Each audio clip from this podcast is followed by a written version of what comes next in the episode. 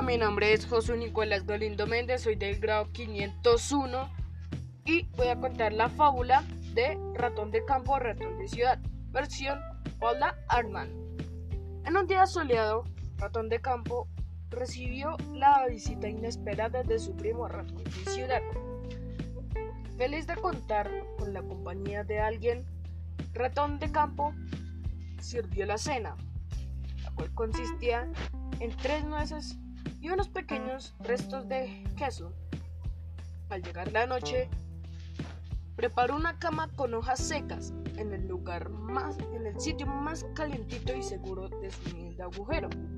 Ratón de ciudad, sorprendido por la pobreza en la que vivía, ratón de campo dijo, primo, no entiendo cómo puedes comer unas cuantas nueces y dormir en una cama de hojas secas. Ven conmigo a la ciudad te mostraré cómo debes vivir. Ratón de campo estaba tan feliz que no pudo dormir esa noche. A la mañana siguiente, los dos ratones viajaron a la ciudad escondidos en el baúl de un coche. Ya era de noche cuando llegaron a la lujosa casa donde vivió, vivía ratón de ciudad. Mira dónde duermo, dijo ratón de ciudad, señalando una cama hecha de algodón. Pero antes de dormir, busquemos algo de comer. Ratón de ciudad llevó a ratón de campo hacia la cocina. Al poco tiempo se encontraban comiendo restos de pasta, pastel y helados de chocolate.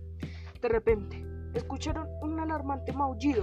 Es el gato de la casa, dijo el ratón de ciudad.